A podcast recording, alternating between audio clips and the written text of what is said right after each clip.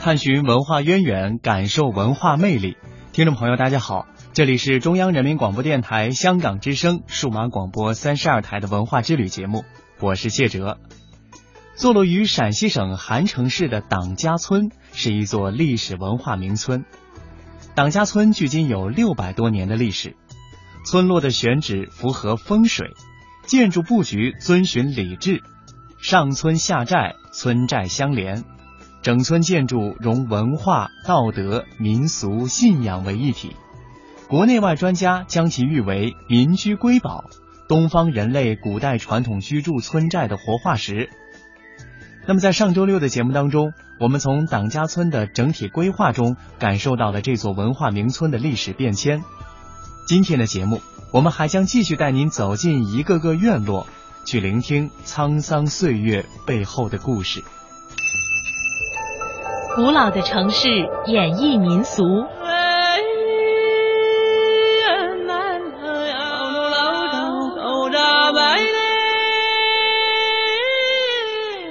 温暖的乐音，风情处处。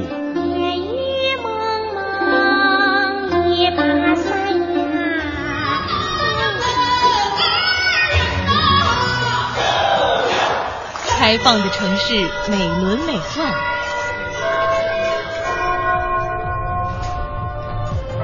腾跃的脚步，尽情追逐。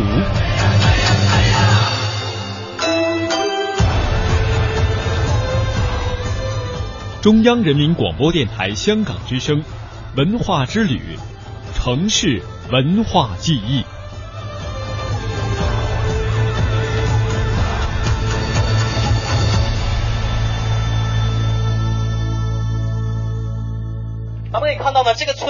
因为古时候它讲究一些原则，所以古人建筑上有讲究，门向不可以对冲。你看这些门也不可以对住门，必须错开建。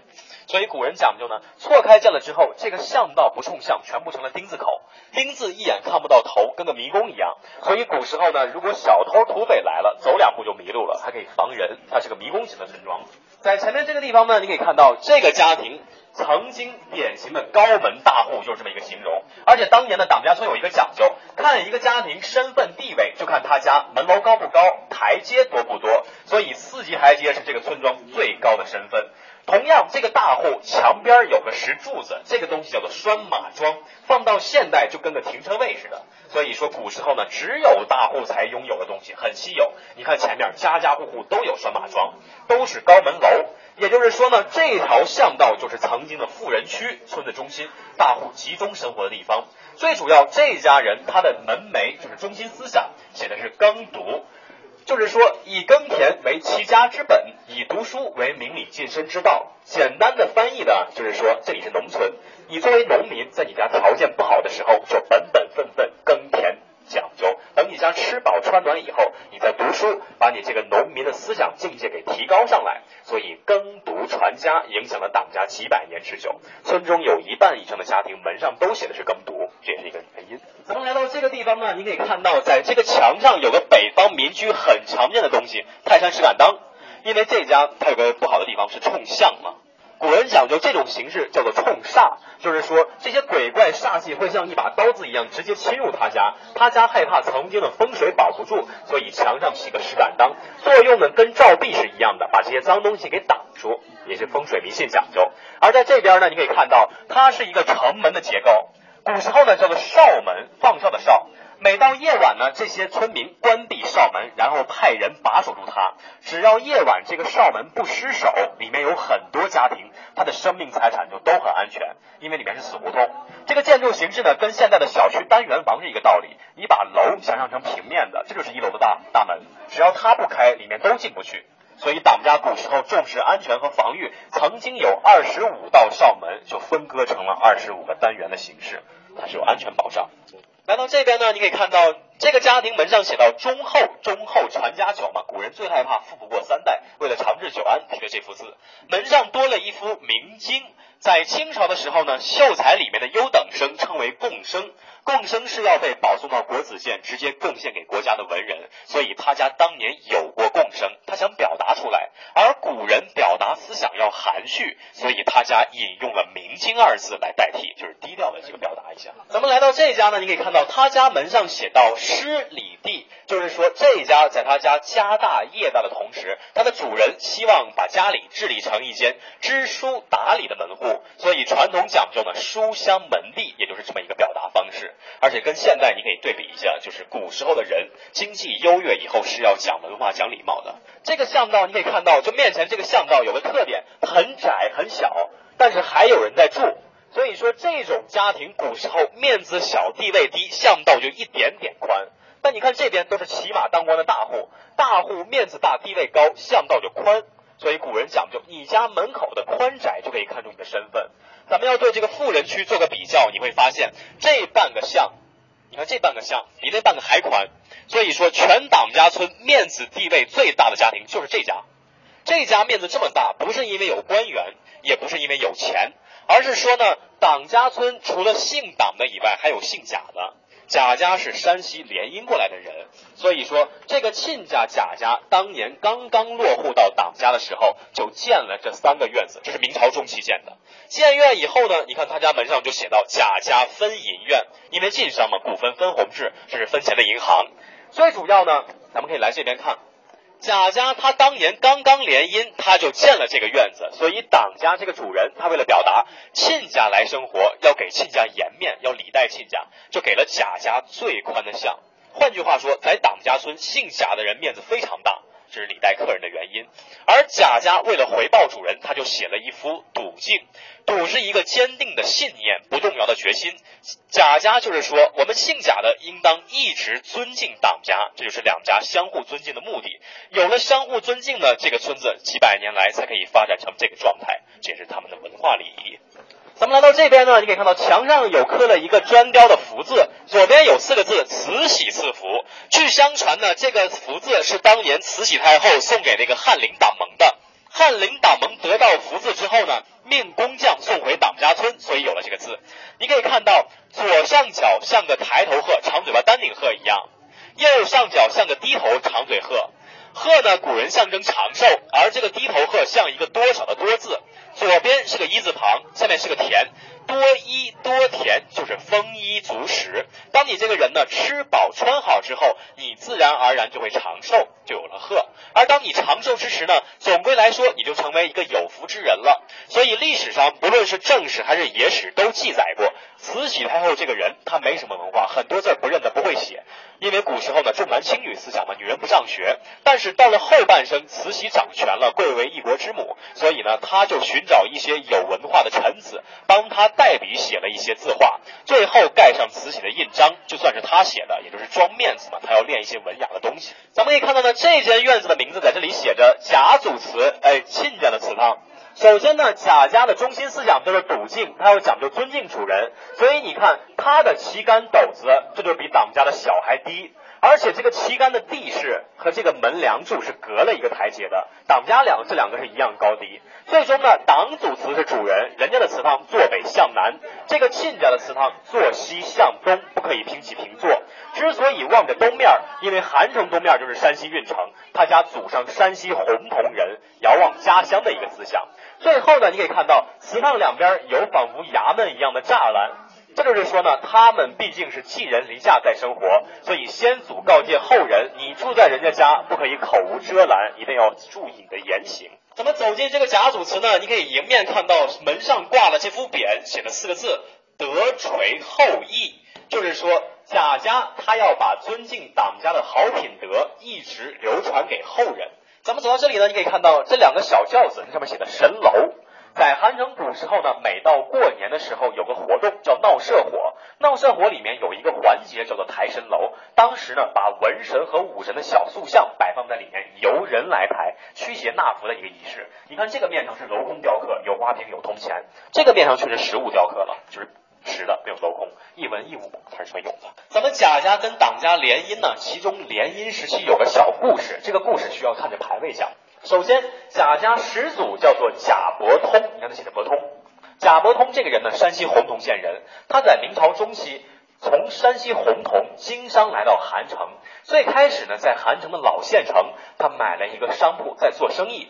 但是从他开始，直到二世、三世、四世，贾家前四代人并没有把生意做大，所以他们追根究底，就是说，你有经商的头脑，但你不是本地人，你没有路子，不认识人是做不开的。所以贾家从第五代开始，你看他的武士，这个孩子叫做贾琏，这个贾琏就娶了一个妻子党氏，就是贾琏娶了党家姑娘。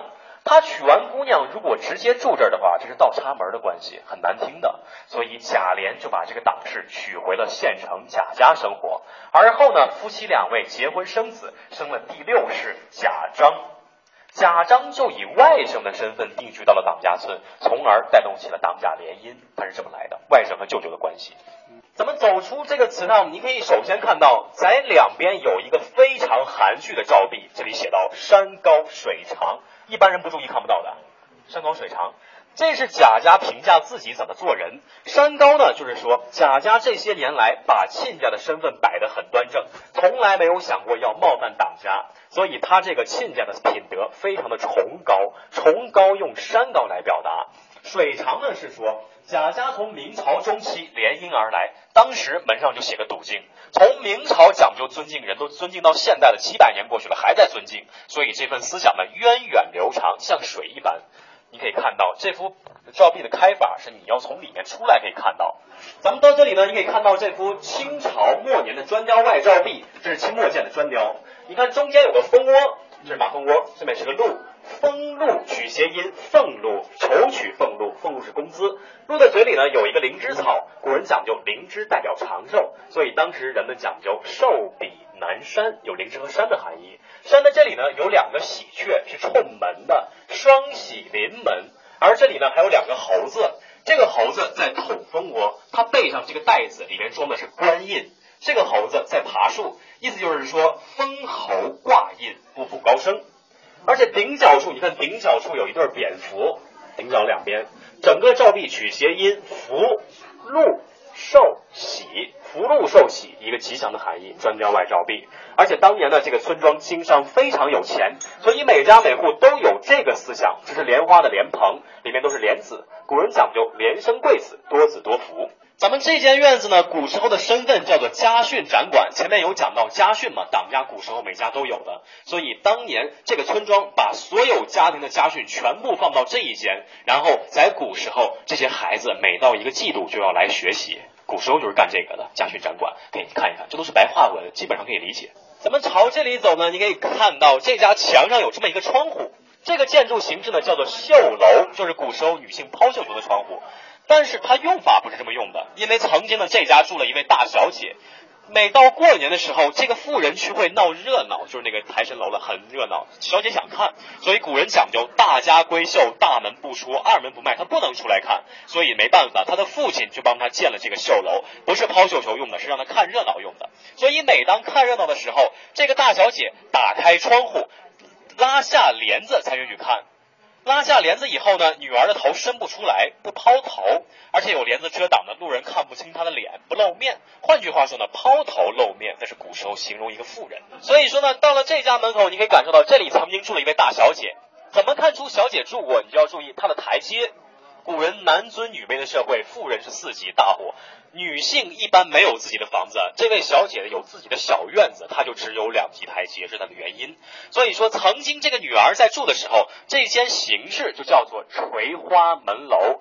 指的是这几朵木雕的莲花在往下垂，所以中国古代讲究大家闺秀，大门不出，二门不迈。二门在建筑史上就叫做垂花门，这就是二门。所以当年呢，这个女性你没有出嫁不可以出来，但是每当亲戚朋友看完她，她得送客才行。所以这些女孩呢，跨出门槛，站在这个垂花的空当以内，把客人送走，她才可以回去。二门不迈就这么来的。当然后世呢，这位大小姐出嫁，出嫁就走掉了，所以她的院子空了以后呢，换了一个。用途，这个用途就是这五个小字，党家分银院就成党家银行了。咱们刚刚看的那边是贾家银行，这是党家的，所以说党贾后世呢共同去外地经商，挣了钱要拿回来自己给自己分，因为古人讲究亲兄弟明算账，你混着分，分错就要闹矛盾了，这是分开的原因。咱们这个银行呢，它在建筑上还是有很多的讲究，首先要注意银子的安全，所以门口这间房子门卫室就是曾经的值班室，这里夜晚会留人的。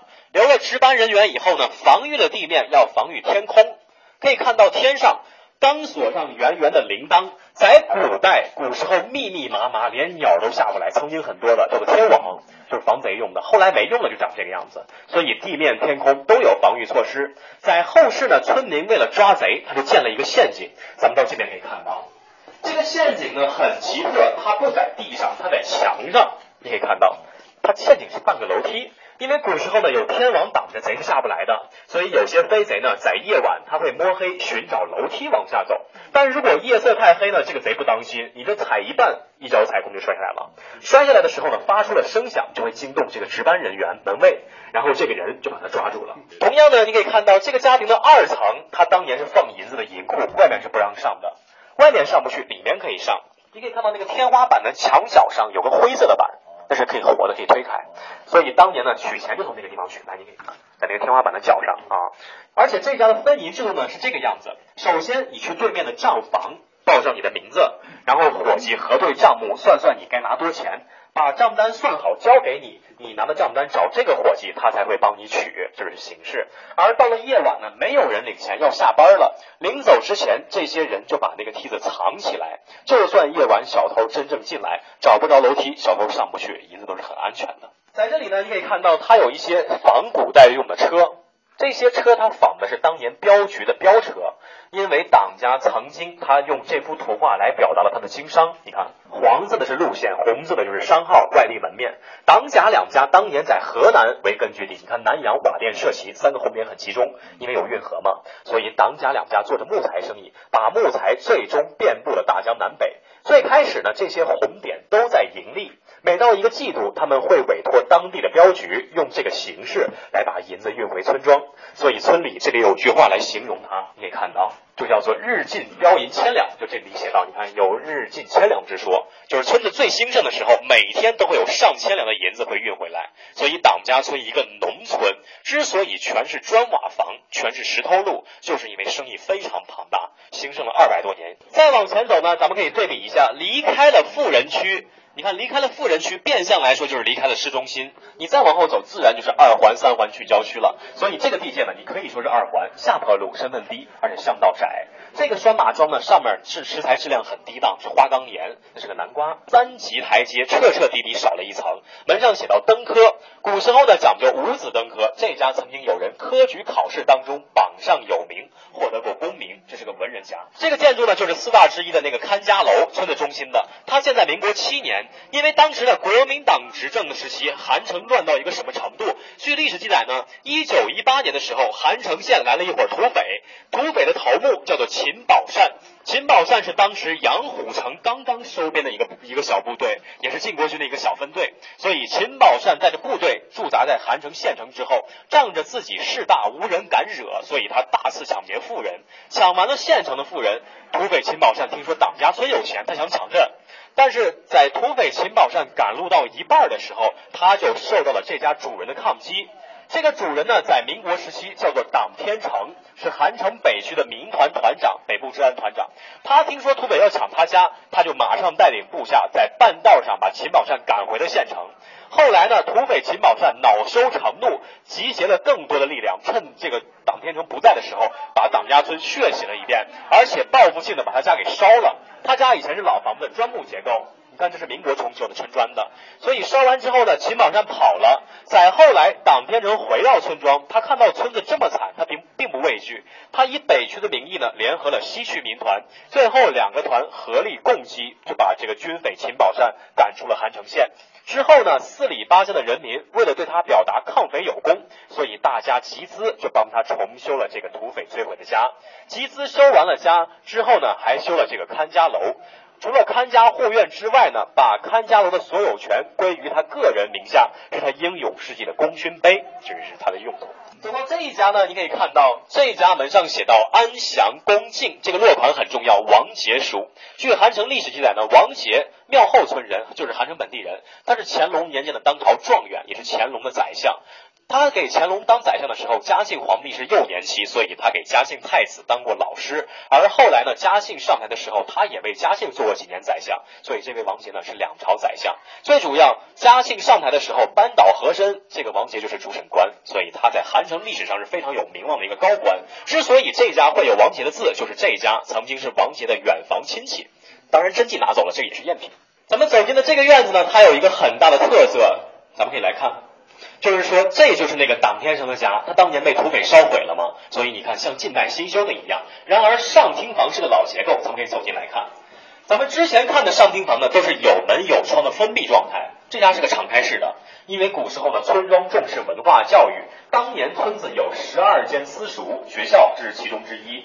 来到这里呢，还要看的就是这幅党家村的地形缩略图，你可以看到，咱们看的村子下面之外呢，还有这个寨子。就是东北山上的这个寨子，它就这么交相呼应的。所以每当土匪侵入的时候，他们从这个山道，这里就有山道了，沿山而上，把这个城门一关，然后就开炮把敌人赶跑，再回来生活，这是他的整体规划。他家跟了走廊院，因为这家家主呢当年在南方经商，回家以后他给他家建了一对南方风格的走廊，就叫走廊院。可以来看，对，因为这家呢他是经商的，所以讲究这个貔貅，只有嘴巴没有屁股的貔貅。而且呢，他家在土地爷的背后还有一位财神爷，你可以看到招财进宝有个财神。咱们从这里呢，你再往里走，你可以看到这个家庭四面开阔，光照充足，比一般家好了很多。因为他家主人当年经商在外嘛，而且叫做走廊院，因为两边是南方风格的专业立柱。这个立柱建成之后呢，每当下雨之时，你人别下来，四周随便走，雨淋不到你，既美观又实用。在他家墙上两边呢，就是当年这家的家训，而且里面有一些老家具。老字画可以简单看一看。走到这里呢，你可以看到前面这个家庭的墙有个小特色，它的墙是斜的。斜墙，你看这个木头檐，看房梁这个房檐，这边木头多，前面没有木头了。因为平墙和斜墙的空间里面是空的，夹层能放东西，所以这个墙呢是走廊院的墙。他家主人当年经商，把值钱的宝贝全部藏在这个缝里，外人就不知道，可以保安全。而且因为这个夹缝呢比较开阔，所以如果土匪来了，老年人跑不动，人都可以藏进去，可以保一时平安。但毕竟呢，有些人是懂这个建筑水准的，所以他懂了以后就会抠，把这个墙抠开，里面就会有宝贝，这都是有痕迹的，有有人想偷。这口井呢，从元朝至今将近七百年。了还有水，所以这是咱们家很有纪念意义的一口老井。可以这样说，这口井在村里的身份是很高的。所以说，能在井的面前住，这家身份就不会低。怎么看身份？你看台阶，又是四个台阶，这个地界可以说是三环啊。他越过了三级台阶，跑这儿又成四级了，就是说他家身份很高。为什么这么高？就是看中了这口井。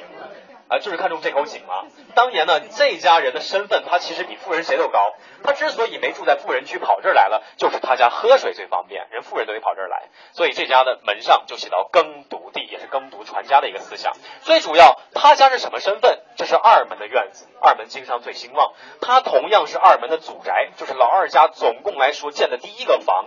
这个房子的标准在墙上就写到双旗杆院。咱们之前呢，在党家贾家门口见过一对儿旗杆斗子，他家也有。古时候呢，你可以看这边插了一个旗杆啊，然后这边其实以前也是一个旗杆，因为他家开的是中门，现在是偏门，因为这个墙是现代修的。他古时候的原貌跟那边是对称的，很庞大、很气派的一个中门。来，可以去里面看。而且呢，这家因为开设中门，所以他家进进门是没有照壁的，用的是一个门。这个门呢叫做扇屏门，平常关上就当做照壁用，防止风水外泄。但是每当有贵客的时候，一般的客人拐弯进，贵客就直来直往。所以说，你迎接贵客门一开，风水容易泄掉。他为了保护这个风水，就在门外起了这个外照壁。把这个风水再折回来，它是这么一个原理，也是这么一个思想。咱们有讲到呢，这间院子是二门的祖宅，就是老二家的第一间房子，所以他的身份非常高大。在党家村呢，一般院子占地三分到六分地，这家院子占地是九分一厘。九在中国是个最大的数字，用九形容它身份大，用一来讲它是祖宅嘛，万物都是从一开始的。所以二门后代从这里繁衍，在这里面呢有当年我们渭南当地的民俗花馍，从婚丧嫁娶给人用的都是不一样的，可以简单来看一看。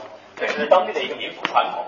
可以简单看一看，就比如这个，这个呢是古时候给老人祝寿的，跟蛋糕是一个原理，但是只有六十岁以上老人才能过寿，所以说龙头是代表男性长者的，凤头自然是女性长者。中间这个你看很大很高，这个不是给人的，这是祭祀先祖，规格就要提上来。这这这个呢可以简单看看，这个叫老虎模，就是脖子上绑一个粉丝带的，它是当时呢男女双方结婚，丈母娘给女婿的，因为女婿成家立业呢，作为男人，丈母娘希望他虎虎生威，扛起一个男人的责任。还有这个喜字，这个龙凤，这个是结婚时候一对儿一对儿的嘛，成双成对的思想。